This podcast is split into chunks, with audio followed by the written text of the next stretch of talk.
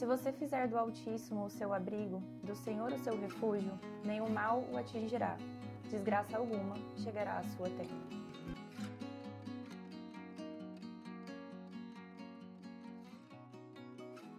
Oi, gente, sejam bem-vindos ao podcast do Falei com Amor. Eu sou a Gabi Saltier e você está em uma série muito especial: Israel e Palestina. Por que não a paz? Na verdade, este é o último episódio da nossa série e estou aqui com meus convidados, professor Macari. Olá, tudo bem? Professor Michael. Olá, tudo bem? E vocês já conhecem ele do, eles, né, dos episódios passados. Se você ainda não conheceu, é sinal que você precisa voltar lá no primeiro e acompanhar toda a origem do Estado de Israel, árabes e muçulmanos, os conflitos atuais. E hoje nós entramos em uma parte, Deus no controle, né? O que nós cristãos hoje, atualmente, precisamos fazer? Quais as nossas perspectivas? Antes de nós começarmos, eu te convido a se inscrever no canal, se inscreva no Spotify ou no YouTube. Se você estiver no Spotify, corre para o YouTube para assistir por lá também. Se estiver no YouTube, você pode ouvir no Spotify em qualquer lugar, lavando a louça, né, Macari? Ah, é, é, trabalhando, então, indo para o trabalho, dirigindo. Então, esteja com a gente ouvindo o podcast do Falei com Amor também. E, além disso, te convido a comentar aqui no YouTube, caso esteja assistindo por aqui. Só que os meus convidados têm canal no YouTube também, Maicon, conta pra gente qual é o seu Instagram, qual é o seu canal. Meu Instagram é profmaicon7 e o meu canal no YouTube é Chave da História. Espero vocês lá, hein? Curtam e comentem por lá também. E Macari? Eu convido você a se inscrever aí no meu canal Play História Professor Macari, tá? Muitas videoaulas ali envolvendo atualidade, sociologia, filosofia e história principalmente, né? E também no Instagram, Prof. Macari ali. Se inscrevam, acompanhem, você vai curtir. Tudo que ele falou no canal dele tem meu também, tá? Ter, tá tem o botão de curtir, o de se inscrever. Então já faz nos três é, canais tudo, aqui. É, tá no jeito. Já vai apertando todos os botões que você vê ali na frente, menos do dislike, né? É. E olha só, nós passamos por uma série extremamente boa, assim, falando de todo o coração.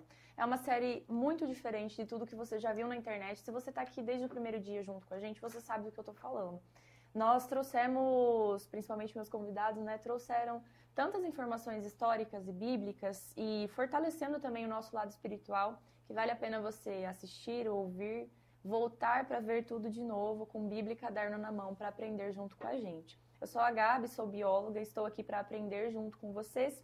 E nós começamos o episódio de hoje lendo o Salmo 91, 9 e 10, justamente falando sobre nós nos voltarmos a Deus, né? é, nos momentos de angústia, nos momentos de alegria também. E até agora nós temos conversado muito, então, sobre o Estado de Israel. Só que quando a gente pensa em Estado de Israel, hoje, né, nós estamos em novembro de 2023, nós lembramos dos atentados que aconteceram há 40 dias atrás, né? Então, nós pensamos em guerra, nós pensamos em um panorama mundial mesmo, né? Qual que é a minha perspectiva diante de tanta notícia ruim quando eu ligo a televisão? é, não somente lá no Estado de Israel, mas global, globalmente falando, né? Então, nós precisamos pensar agora é, nesse, nesses termos de guerra. E o Macari vai fazer um resumo para a gente do que, que, tem acontecido no mundo, né? Sim. Ah, bom, quando a gente olha hoje, né, nós temos o privilégio, né, Maico? No passado era mais complicado, mas hoje você senta no conforto da sua sala ali e você de camarote ali você assiste uma explosão que acontece ali, as câmeras estão parando, esperando acontecer a explosão, elas acontecem de imediato, né? E nós falamos bastante aqui sobre origem de Israel, é, tivemos muitos fatos históricos, questões bíblicas, falamos dos árabes, muçulmanos, falamos de tudo isso. Mas agora, nesse último episódio aqui, nós precisamos colocar algumas questões que são importantes para nós, que temos uma postura mais cristã em torno de tudo isso. E claro, como o Michael já falou, né, Michael? Respeitando profundamente aí os irmãos muçulmanos, os irmãos que são de outras denominações, religiões, ou até aqueles que também não têm a sua religião. Nós entendemos que nós é, é, vemos todos como seres humanos. E a gente vai vendo todo esse cenário de guerra do mundo, mas sempre tem aqueles momentos que você é, vê algo a mais. A mídia, ela seleciona, ela faz ali um, um catado do que é mais interessante, que dá mais audiência. Então, neste exato momento, acabou a guerra da Ucrânia. Não acabou, Michael? Nossa, é, é verdade. Não, porque eu não estou mais vendo é a guerra parece, da Ucrânia. Né? Você está vendo a guerra da Ucrânia? Impressão assim que a guerra da Ucrânia, ó, já fazem quantos anos que existe guerra na África? Guerra civis, coisa e tal. Eu fiz uma listinha rapidinha aqui com base no é, com a fonte do Estado de São Paulo, a Folha de São Paulo, é, de fevereiro de, mil, de 2022. Apontava para o mundo 28 conflitos.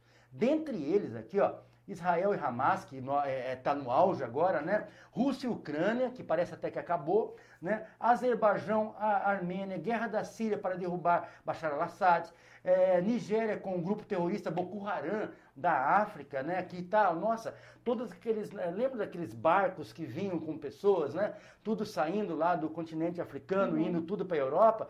Acabou, Marco, parece que não existe mais, né? Então, ó, a, o grupo da guerra civil na Somália, guerra civil no Iêmen. Lá no Iêmen há uma crise humanitária que está eh, matando, já matou mais de 10 mil crianças. Mas a gente não consegue ver muito bem isso na grande mídia. E assim afora, grande parte dos conflitos não estão, é, na verdade, num fronte convencional. Uniformes, soldados, coisas e tal. Mas elas estão acontecendo em, em lugares isolados, em lugares que às vezes né, a, a gente não tem conhecimento. E dentro disso daí, a gente vai cair agora naquela pergunta, como cristão. A gente está vendo muito na internet essa questão aí que ocorre com relação à Palestina, né, que está acontecendo. E muita gente tem perguntado, nós podemos classificar qual dessas guerras como uma guerra com base profética? Qual delas está anunciando o fim do mundo? Será a do Hamas? A da Ucrânia? Olha que no tempo da Guerra Fria eu vi muitos conflitos ali, muita gente falando até que a União Soviética seria a grande potência mundial que dominaria o mundo. Em 1990, cadê a União Soviética? Ela acabou. Então, tem, tem sempre essas perspectivas, né? Dentro é, de um pensamento aí de enquete, a, é, numa revista, a chamada Revista Novo Tempo, ela fez uma enquete perguntando assim: quem acredita que essa guerra que está acontecendo na Palestina ela é uma guerra com cunho profético. 92% dos, das pessoas que foram, foi feita, foi feita a enquete, responderam que sim. E apenas 8% acham que não. Mas e aí? Como é que fica? Vamos lá, Maicon, entra um pouquinho nesse assunto para nós aí. É que interessante, Macari, é que na verdade muitas pessoas olham para Israel e olham para ele como se ele fosse uma espécie de relógio da profecia. Relógio profético. Exatamente. É como se tudo que acontecesse em Israel era um sinal de Deus. Então, se guerras, pode ser uma fome, qualquer coisa que acontece em Israel. Ignoram é, tudo que está acontecendo Exatamente. no planeta. Né? Exatamente. Né? Por exemplo, quando eu me lembro que Donald Trump ele havia dito que ia é, colocar lá a sua embaixada em, em Jerusalém. É verdade, né? É verdade. se, Foi uma revolta, nossa, é, todo mundo achou até que era o fim do mundo. É, até porque se a maior nação do mundo reconhecer realmente de maneira clara e objetiva, assim, Jerusalém como capital de Israel, era algo que, que os, muitos cristãos falavam. Não, é agora, vai ser agora. É um sinal, né? É um sinal. Então, ou seja, tem, tem essa perspectiva, ok? E muitos cristãos acreditam que é o relógio da profecia. Mas será que é? Muito bem. Nós já conversamos no episódio anterior sobre o movimento sionista. Se você não assistiu, corre lá, hein? Ah, pode ser isso aqui primeiro, depois você volta lá. Mas olha só. Mas é o episódio 4 mesmo. É o episódio 4, tá bom? Uhum. O que acontece? É, o movimento sionista vai então dizer que os, os judeus deveriam voltar para a terra prometida, vou colocar aqui prometida entre aspas, tá? É, porque eu vou explicar já já é, prometida para que eles então pudessem fundar sua nação, baseado, segundo né, alguns é, refundar, né, refundar, baseado em, em, textos bíblicos, porque era, era a terra deles desde o começo e assim por diante. Agora, será que é possível nós chamarmos essa terra ali de terra prometida? Será que isso é o correto?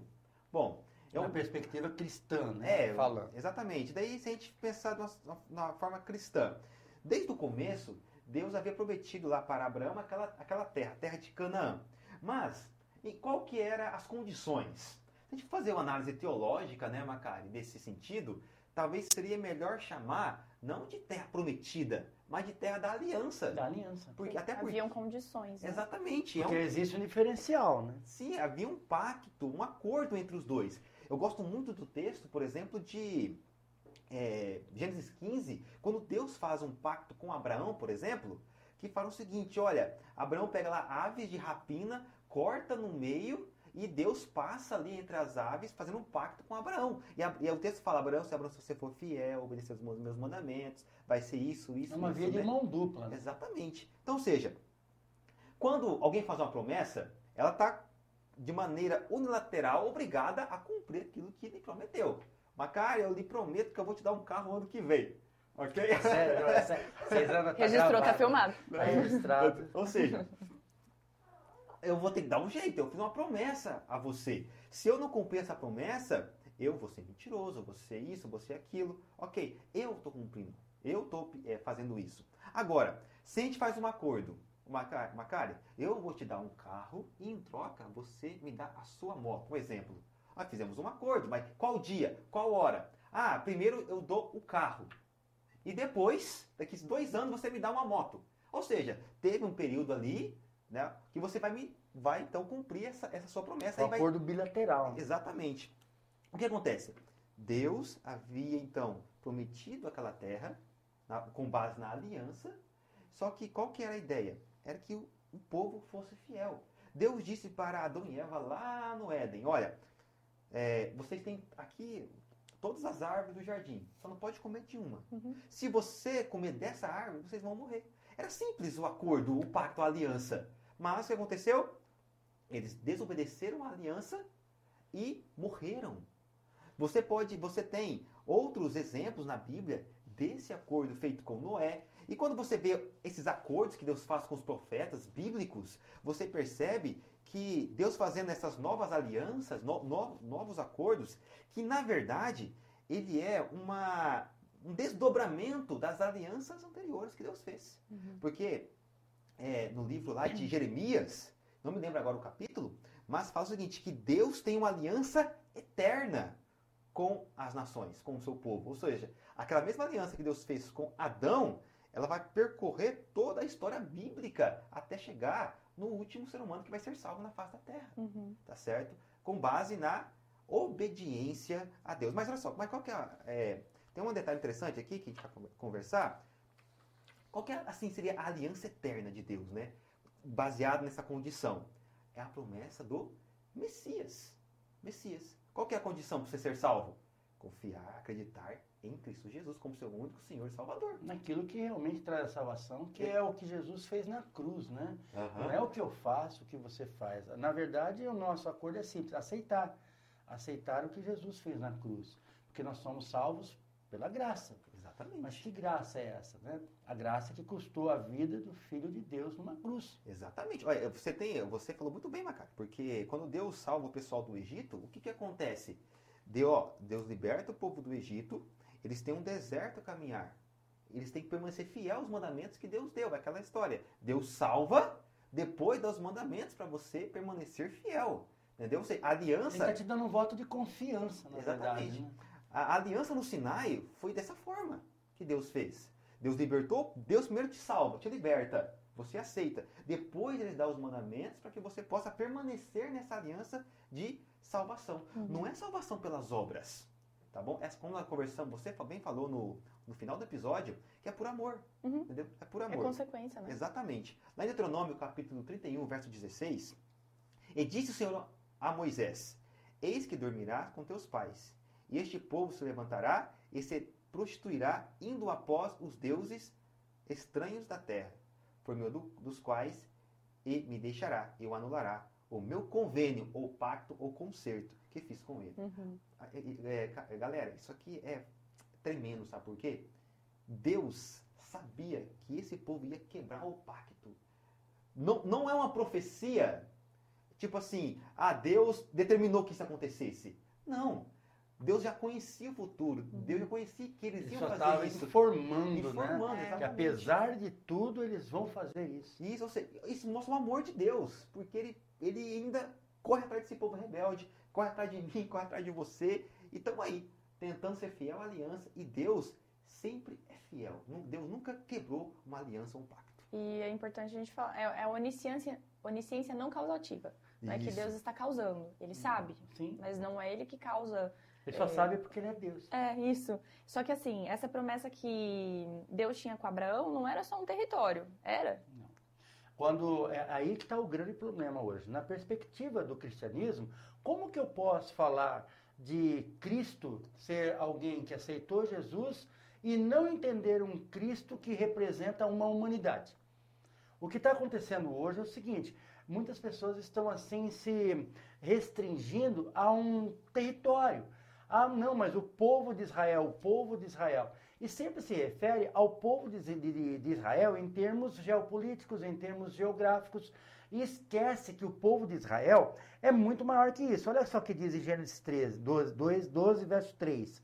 Abençoarei os que te abençoarem, amaldiçoarei os que te amaldiçoarem, e em ti serão benditas quantas nações da terra? Uma, duas, três? Todas. Todas as nações da terra. Então, o plano original de Deus aqui, ela, ela envolve toda a terra. Temos que olhar ali para o que está acontecendo em Israel? Sim, como nós temos que olhar com, com o que está acontecendo no mundo. Porque quando Jesus disse haverá fome, peste, terremoto, ele não estava falando que haverá isso dentro de Israel, uhum. mas haverá no mundo. E quantas guerras nós temos?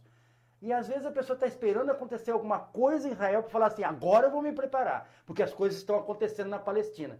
E não é nada disso. Você, você precisa se aprofundar mais nesse sentido. Olha só, Abraão seria pai de uma multidão de povos e não de um povo específico porque é um concerto com a humanidade. Quando Deus faz o concerto com Noé, para você ter uma ideia, quanto tempo depois que vai aparecer os judeus? Lá na frente que vai aparecer tudo, Abraão, tudo ali. Mas Deus já tinha feito aliança, Deus já tinha feito pacto com o povo, né? Deus queria que toda a terra fosse atraída por meio de Israel. Essa era a aliança.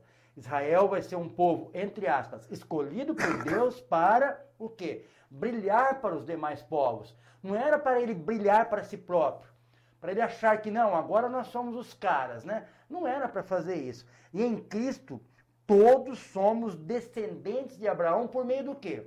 Da promessa. Então nós não temos que pensar numa terra prometida. Nós temos que pensar numa promessa dada por Deus que nós habitaremos numa terra prometida onde Mano o quê? Leite e mel. E o reinado é de quem? É de Cristo. E dentro disso, deixar bem afirmado que o movimento sionista ele é um movimento político que busca dar um lar para os é, é, judeus. Mas ele não é exclusivamente um, um, um, movimento religioso. Ali ele está é, cumprindo um papel geopolítico. Não tem a ver com religião quando alguém diz assim, ah, o movimento sionista é um movimento profético, coisa e tal. Porque biblicamente ele não se sustenta. E para isso nós temos que entender a lógica da Bíblia. Pode falar. Um detalhe, Macari, você está falando aí, né? Eu já gostaria de pegar um gancho. Pode ficar à vontade. Que você fala, né, do plano de Deus, que toda a terra seja, é, seja abençoada, enfim. Interessante que quando você lê a Bíblia e você percebe um texto interessante que está é, em, diversos, em diversas partes da palavra de Deus. Deixa eu ver se eu consigo até abrir aqui, porque eu acho esse texto bem interessante, que fala sobre o Kol Israel, né?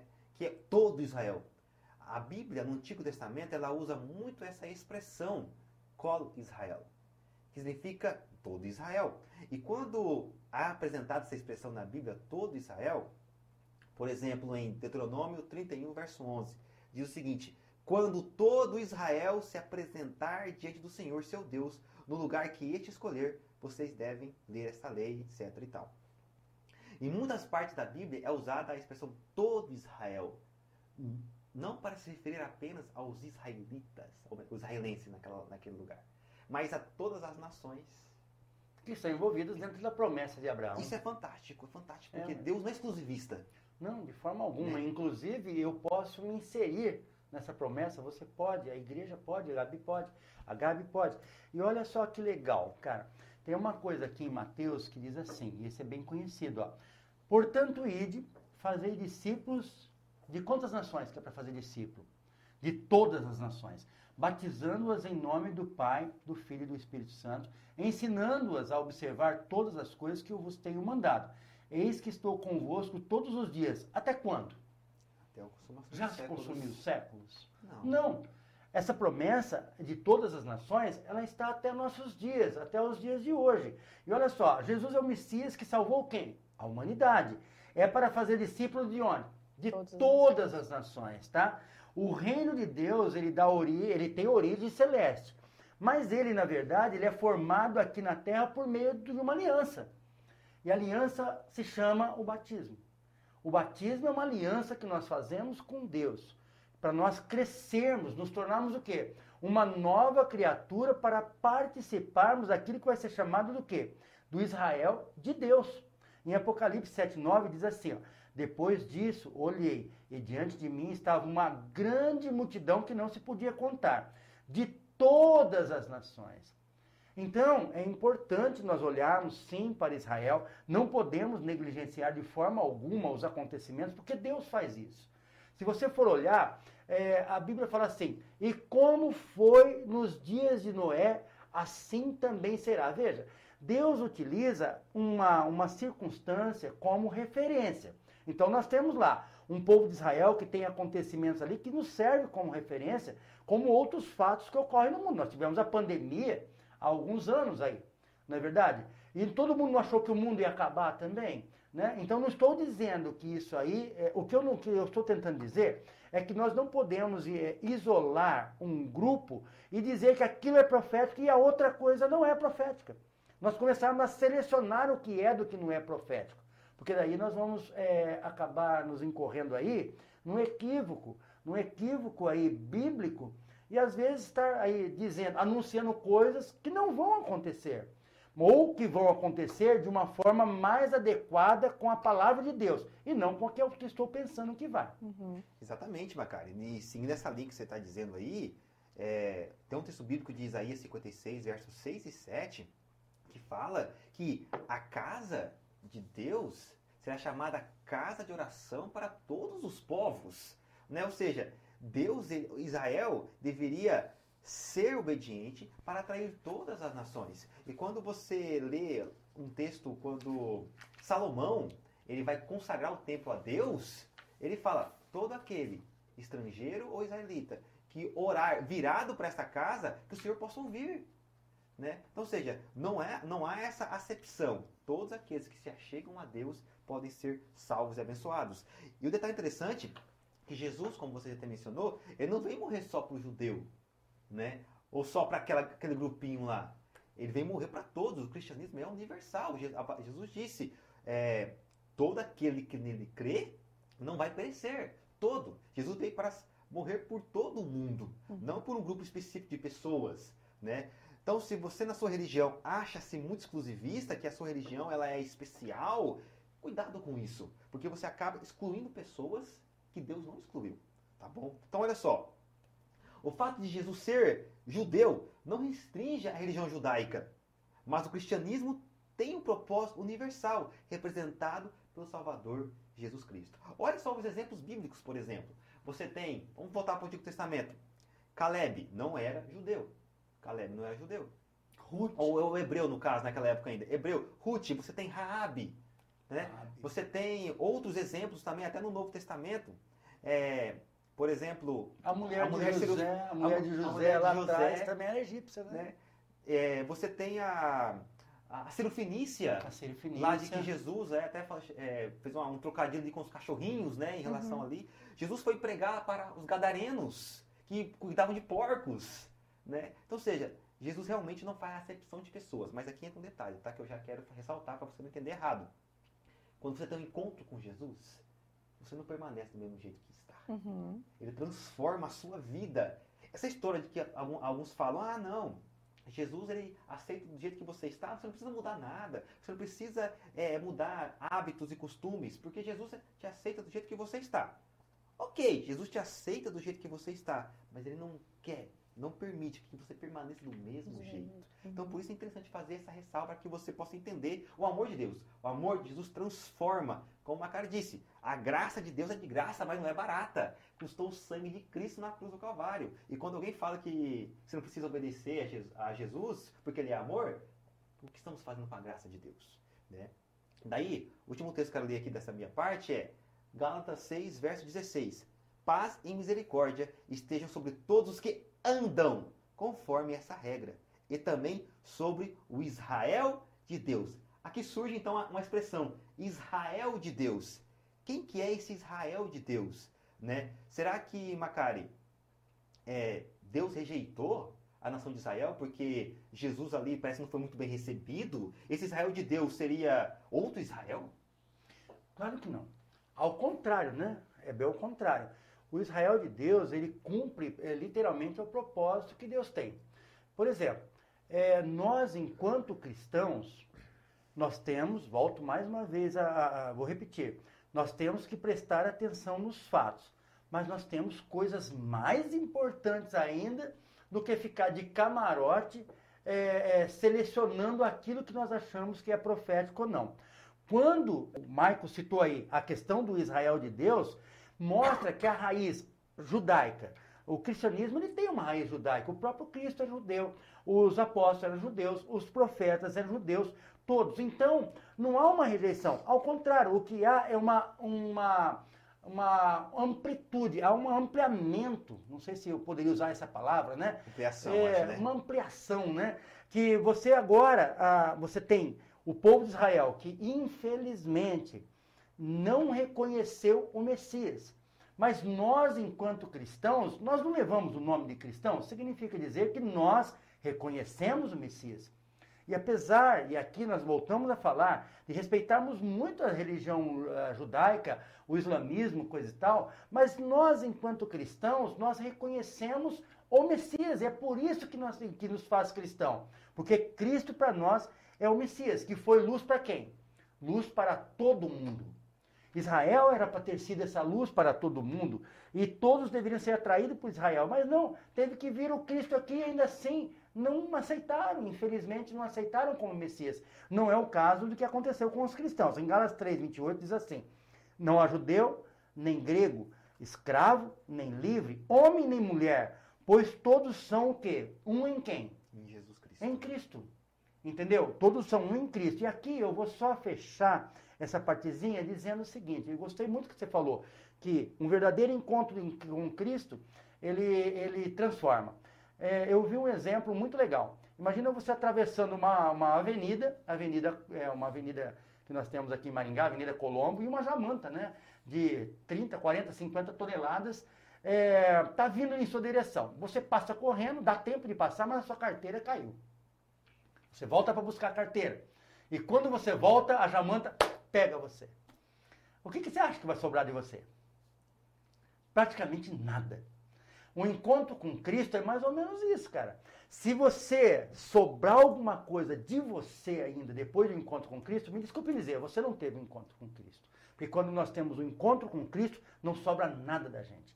A gente literalmente morre para o mundo e passa a viver então com Cristo. O que sobra é Cristo em nós, jamais nós em Cristo. É interessante, né? Pegando esse gancho seu aí, é aquela ilustração também do vaso e do oleiro. Mesma coisa. Jesus te quebra, quebra seu orgulho, a sua insensatez, a sua ignorância, quebra os seus preconceitos, né? As suas, e, e te, depois que você realmente reconhece ele, ele te refaz, transforma e faz um vaso para a honra e glória dele. Agora, seguindo aqui toda essa linha, que o Macai já falou muito bem, quando a gente olha para os conflitos hoje, principalmente agora entre Israel e Palestina, a pergunta é: é realmente profético? Será que eu posso olhar para esse conflito e perceber e dizer, é um, um conflito que pode, quem sabe, escalar para uma terceira guerra mundial? Será que é possível isso? Será que esse é o prenúncio do fim? Bom, será que é, Jesus falou disso? Olha, quando eu olho esse episódio de maneira isolada, ah não, Israel e Palestina ali estão brigando, Israel e Hamas, não. Eu não posso considerar aqui esse episódio, essa guerra, como um, um sinal do fim. Mas, todavia, entretanto, porém, eu posso considerar que todas as guerras que o Macari falou no começo, sim, são prenúncio do fim. Não é uma guerra específica que Jesus está falando em Mateus 24, mas sim no conjunto de guerras, na quantidade de guerras que estarão surgindo, é, uma perto da outra. Gente, nós nunca tivemos tantas guerras simultâneas. Uhum. E cada vez uma atrás da outra. Olha, Na, é, o Macar citou várias guerras. Só para você ter uma ideia, tem uma que pode acontecer aqui perto da gente agora. É, uma, o Nicolás Maduro, da Venezuela, ele está exigindo uma região da Guiana, que ele diz que faz parte da Venezuela. Foi feito todo um acordo durante no século passado sobre aquela região. A Inglaterra teve que entrar no meio para poder ser o árbitro, para ver quem quer ficar aquela região, e ficou com a Guiana. Só que recentemente foi descoberto petróleo naquela, naquele lugar. E a Venezuela está de olho naquele petróleo. O que está acontecendo? No dia 3 de dezembro, vai se fazer um plebiscito na Venezuela perguntando: você concorda com as ações do governo da Venezuela sobre as ações que será realizada em Essequibo, é, que é a região? Daí, sim, se a população disser sim, Nicolás Maduro, a Venezuela, vai anexar. E como é que se anexa um território? É dando um beijinho no rosto? É guerra. É guerra. guerra. Então, seja, aqui pertinho, provavelmente, não estou afirmando, tá bom, mas provavelmente vamos ter uma guerra aqui na América Latina no ano que vem. Então, perceba, é, as coisas estão acontecendo. É, é, o conjunto dessas guerras que torna o Mateus 24 vivo diante de nós. Uhum. Tá? Agora, é, é importante perceber que tudo isso está relacionado à, à volta de Jesus. Tá? À volta de Jesus. Porque nós temos que perceber que há um juízo no céu relacionado a esses acontecimentos. Tá? Jesus está olhando, observando o controle de tudo. Guerras, fomes, pestes são sinais de que, do que o fim está chegando. Eu gosto de chamar, é, não apenas de sinais, mas de evidências que Cristo está próximo. Mas essas evidências não é o fim. É como uma mulher grávida né, que está com dor de parto. Vai aumentando devagar. Mais guerras, mais fome, mais pestes, mais doença. Tudo vai acontecendo de forma mais próxima, né? numa quantidade, uma intensidade maior. Exatamente. Então, até nascer. Exatamente. As guerras só mostram o fracasso das tentativas humanas de criar paz e segurança no mundo decadente. Inclusive, o apóstolo Paulo vai falar o seguinte: quando vocês houverem, é, houverem dizendo paz e segurança, virá repentina destruição. Quer dizer que, as guerras, quer, dizer, quer dizer que o anticristo vai conseguir é, acabar com as guerras e vai, e vai ter só paz e segurança? É muito fácil falar paz e segurança. Por exemplo, você falou, a guerra da Ucrânia. Acabou. Entre aspas, acabou. É só a mídia parar de falar de guerra. Parece que acabou. Parece, que, acabou. Casa, uhum. Então, ou seja, a, a, pode haver um, um, um, complô com os governos, ó, não vamos falar mais de guerra. Está acontecendo mais. É uma falsa sensação de segurança. Uhum. Aí sim vai vir. E aí tem um detalhe, né? É, mas será possível que vamos ter uma terceira guerra mundial? É, existe possibilidade? Desde que acabou a primeira, existe a possibilidade de ter a terceira. Isso é a, a segunda, perdão.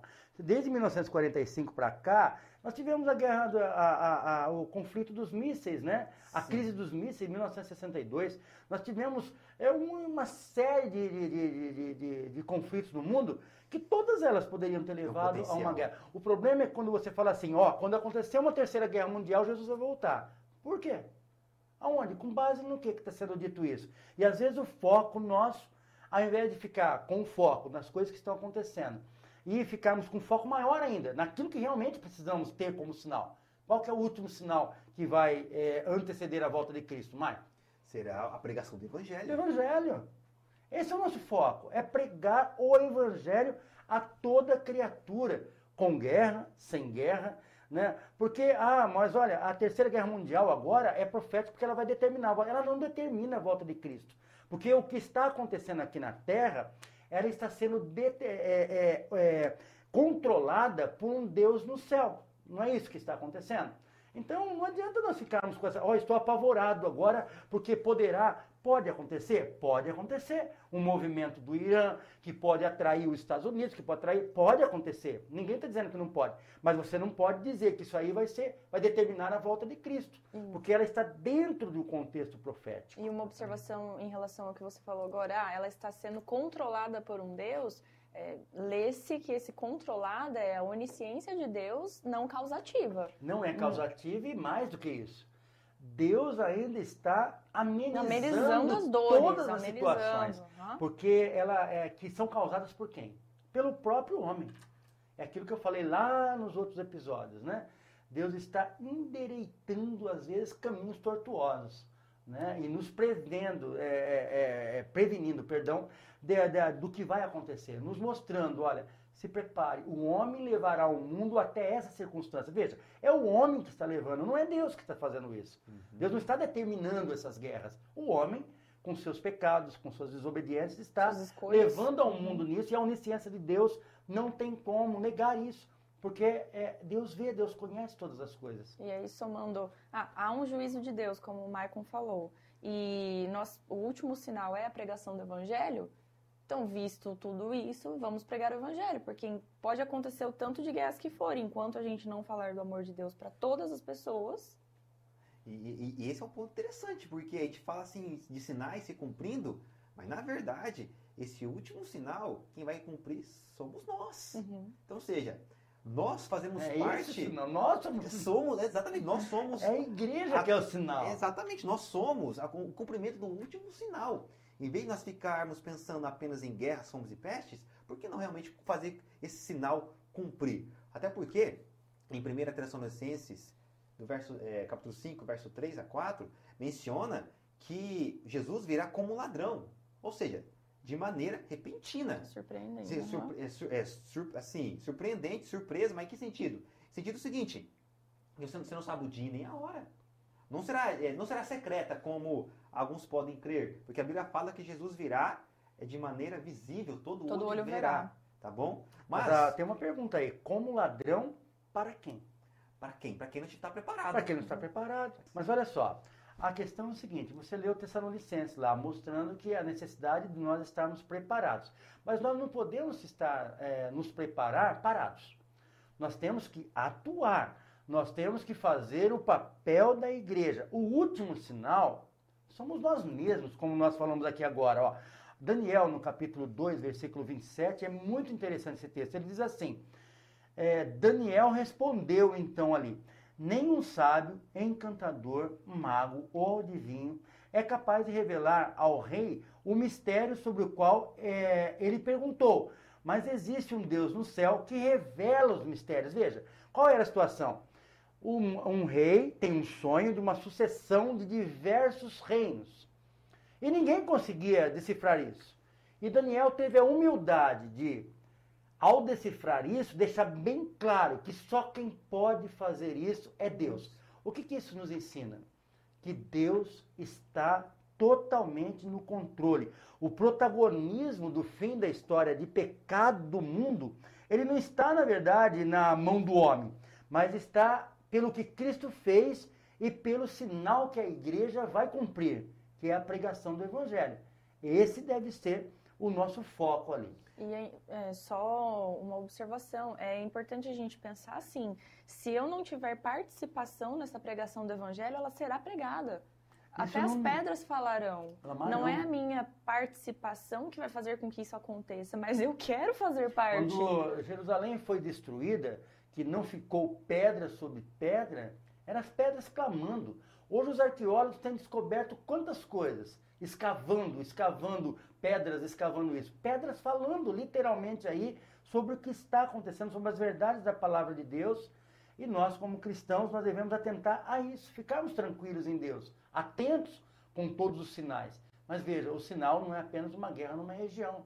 Sim. Ela faz parte de um contexto profético mas ela não é a profecia em si. Uhum. Exatamente. O, o, que a, a Gabi falou é interessante, porque o texto bíblico fala, né? Esse evangelho do reino será pregado. E aqui existe esse será pregado, nós, nós chamamos isso em teologia de o passivo divino. Né? É uma ação de Deus que não está implícita de maneira clara, mas não é algo realizado pelo ser humano, mas por Deus. Você tem um exemplo disso lá em Daniel 2, a Bíblia fala no finalzinho de Daniel 2 que uma pedra será cortada sem auxílio de mãos. Ou seja, não tem atividade humana. É o próprio Deus que vai. Está implícito que é Deus que vai fazer, mas não está ali. É, é claro. É um sujeito oculto. Exatamente. Em outras palavras, a pregação do Evangelho, Deus já viu que vai acontecer. Isso. Infeliz aquele que não estiver participando, uhum. porque, como se diz, né? A Bíblia, é, é, o Agostinho, ele tinha, ele tinha o costume de falar uma seguinte frase: aos predestinados, e os predestinados, entenda-se aqui, aquelas pessoas que se entregam a Cristo, né? Deus incutirá no seu coração o desejo de fazer o bem. Quando nós não sentimos mais o desejo da pregação do Evangelho, é algo que nós temos que nos voltar para Deus. Alguma coisa está errada. Uhum. Não é natural do, do cristão não querer mais ler uma Bíblia, não querer mais participar com os irmãos, não querer fazer o bem ao próximo. Se isso está acontecendo na vida de muitos, carece de uma busca.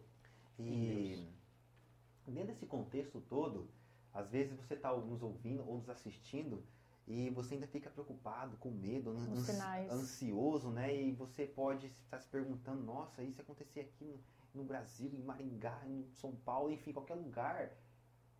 Meus amigos, minhas amigas que estão tá nos assistindo, nos ouvindo, Jesus, ele deixou para nós esperança. Ele prometeu para nós que iria voltar. E nesse meu tempo, ele não prometeu que a vida ia ser fácil. Mas ele prometeu que estaria conosco todos os dias. Inclusive, tem um texto muito lindo de João 14, verso 27, em que Jesus diz o seguinte: Deixo-vos a paz, a minha paz vos dou, não vou lá dou como o mundo a dá. Não se turbe o vosso coração, nem se atemorize. Esse texto é lindo. Olha só, a paz que Cristo oferece é a paz dele. Ele fala, a minha paz. Não é a paz do álcool, não é a paz das drogas, não é a paz é, de uma festa, ok? É a paz que ele dá. Não é a paz, quem sabe, das contas pagas, não é essa, né? Não é essa a paz de um relacionamento, é. a paz de um trabalho, a paz, né? Exatamente. Não, e não voador como o mundo a dá. O mundo oferece paz pra gente de diversas maneiras. E já mencionei algumas aqui. Prometendo algo temporário. Temporário que, na verdade, só vai trazer destruição. E a frase final é: não se preocupem. Nossa, essa Parece que Jesus vive em outra realidade, né? E vive mesmo. Na realidade espiritual, ligação com o Pai. Porque somente alguém que está ligado ao Pai pode chegar para outra pessoa e falar: ó, não se preocupe, não fique com medo. Porque muito em breve eu vou voltar e resolver todos os problemas da humanidade. Você está com problema, dificuldade, com medo? Eu vou ser bem direto com você. Sabe o que falta? Confiança. E como é que você confia em alguém? tendo relacionamento. relacionamento. Entrega. Entrega. Você quer confiar em Deus? Conheça-o. E como é que eu conheço Ele? Por meio do estudo da Bíblia, da oração. E por isso é que a Gabi tem diversos estudos sobre é, é, diversas passagens da Bíblia nos podcasts dela aqui. E vai ter mais aqui depois desse podcast. Que esse podcast será uma ferramenta para você conhecer mais a Deus. Eu oro no fundo do meu coração para que Deus te alcance por meio dessas palavras e que você possa ser transformado por ele. E um detalhezinho só para desse texto que você falou aqui, né? É, tem coisa melhor na vida do que você é, estar em paz com Deus? Quando ele fala também aqui, ó, de como o mundo não andar, para o mundo a paz, para o mundo é não ter guerras. A paz no mundo é não ter, né? Aqui não. É como se ele dissesse assim: olha, mesmo que você estiver no vale da sombra da morte, não tema mal algum, porque eu vou estar com você, que você já citou isso aqui. Mas o mais importante é eu não estar brigando com Deus. Quando Deus pede pela sua palavra, olhe, ande nos meus caminhos, e eu estou buscando andar com falhas, né? Claro, nós não somos perfeitos, mas na esperança que Deus está perdoando os nossos pecados, está nos assegurando, né? A chegada é, a, a, a, ao seu reino, tudo certinho. E eu não estou brigando com Deus. Eu já sei que Deus quer isso de mim. E eu, aquilo que você falou, a confiança é uma entrega. É como um, um filho que vai, de dois, três anos de idade, que vai atravessar uma avenida movimentada. Para quem que ele tem que olhar? Ele deve olhar para a direita ou deve olhar para a esquerda para atravessar essa avenida com segurança? Deve olhar para o pai. Né? Ele tem que olhar para o pai. É, nós não temos que olhar para a guerra que está acontecendo na Palestina, com a fome. Nós temos que olhar isso e trabalhar e ajudar de forma humanitária para amenizar as situações. Mas nós temos que olhar para Cristo. Nós temos que olhar para o Pai, para ficarmos em paz com Ele. Que mesmo que se tivermos uma situação de uma doença, que às vezes é um estado terminal, mas a gente está em paz com Deus, não é verdade? Nós estivermos passando por necessidades. Olha nesse momento que estamos aqui fazendo esse podcast. Pessoas estão enfrentando explosões de bombas, estão fugindo para lugares, deixando tudo para trás para sobreviver. Tem pessoas sem água, sem comida e nós estamos aqui, né? E olha só, Quantas dessas pessoas que às vezes estão com mais em paz com Deus do que às vezes muitos que estão no conforto dos seus lares. E como fazer isso? Como você falou, é uma entrega, é uma busca, é um investimento na nossa qualidade de vida. Qual investimento? Vivermos em paz. Não existe investimento melhor. Tem um episódio aqui no podcast é, que se chama Como Não Temer a Volta de Jesus. Porque se isso é algo que me perguntam muito. Porque, primeiro, às vezes a pessoa deseja realizar muitas coisas aqui na Terra antes que Jesus volte. Então, desapega. Desapega que tudo que está aqui. O, é, é, desfrute, mas não se apegue. Isso. O Maicon falou, né? A paz que o mundo dá é temporária. Quando isso for embora, o que te resta? Quando você tem Deus, você está com a fé depositada em alguém que não vai mudar. Não que vai fez uma promessa que é eterna o Apocalipse diz, né, que o evangelho é eterno. Então, antes de nos criar, Deus já sabia. E é eterno esse plano de salvação, esse plano de aceitarmos a ele pela graça e não por merecimento é eterno. Então ele deseja, tem o desejo de nós estarmos junto com ele. E o grande segredo de você não temer a volta de Jesus é não temer, não olhar para o que virá, mas para quem virá. Eu sei que ninguém aqui quer passar perseguição, ninguém quer passar por guerra a, a, nosso coração, assim, sangra quando a gente assiste tantas notícias ruins e se coloca no lugar dessas pessoas. Isso mostra que pessoas estão passando. Isso. A pergunta é, ah, é por que eu? Não, não é por que eu. E por que ele? Exatamente. Então, assim, quando a gente passa a olhar para quem virá depois de tudo isso, a gente passa a entender que sim, vará, valerá a pena. E você falou uma palavra muito importante: é coisas eternas. Dentro de nós tem um vazio, cara. Não adianta. Quando você se afasta de Deus, é, abre um vazio dentro de nós. Quantas e quantas pessoas nesse momento assistindo esse podcast podem estar sentindo esse vazio? Acontece que às vezes nós tentamos preencher esse vazio com coisas que não são eternas. E Deus nos fez para sermos eternos. Então você pode preencher com diversões, pode preencher com bebidas, pode preencher com o que você quiser. O vazio vai perdurar. Na hora que você encostar sua cabecinha na cama, o vazio vai Está perdurar. Lá. Mas quando você preenche com algo que é eterno, você encontra o quê? Paz, tranquilidade, porque você é eterno. Aí sim, aí você chegou no propósito de Tem um livro que eu gosto muito que fala que o coração do homem é uma fábrica de deuses. Exatamente. Porque a gente sempre procura por um Deus. Então, se o Deus verdadeiro não preencher o nosso coração, nós faremos de um relacionamento um Deus, de um filho um Deus de preencher forma. com tudo. Não e a não ser que seja, a não ser que seja preenchido com um Deus verdadeiro, estará vazio. É, nós encerramos agora a nossa série Israel e Palestina porque não há paz. Mas o que perdura é, durante o que fica, né, de aprendizado é que quando a gente olha para Israel, a gente vê uma sombra do cristianismo em nossa vida. O plano que Deus tem para nossa vida, o plano que Deus tem para sua vida e os planos futuros, né? Que essas são as boas novas. Não acaba aqui, tem um futuro. É, uma vez um pastor que eu assisto disse assim que quem nasce uma vez, morre duas, mas quem nasce duas, morre uma só. Então, é talvez a gente passe pela morte, se Deus quiser, essa não será é, a nossa experiência. Tomara que nossa, a nossa geração seja a última, né? Que verá, que todo olho verá. Essa é a nossa experiência. E é muito bom ter, saber que ao meu lado tem pessoas preocupadas em espalhar o evangelho, nosso último sinal. Eu sempre choro nos finais de série, mas é porque eu realmente vejo a graça de Deus atuando. Macari, muito obrigada. Imagina. Michael, eu que agradeço. Um prazer imenso estar aqui com vocês. Fico muito feliz por estar aqui. É, é, é muito bom ver o agir de Deus. E quando a gente vê tão próximo da gente, eu falei para vocês, né? Quando eu terminei de editar o primeiro e segundo episódio, que foi antes de gravar esses aqui, falei, Deus estava ali.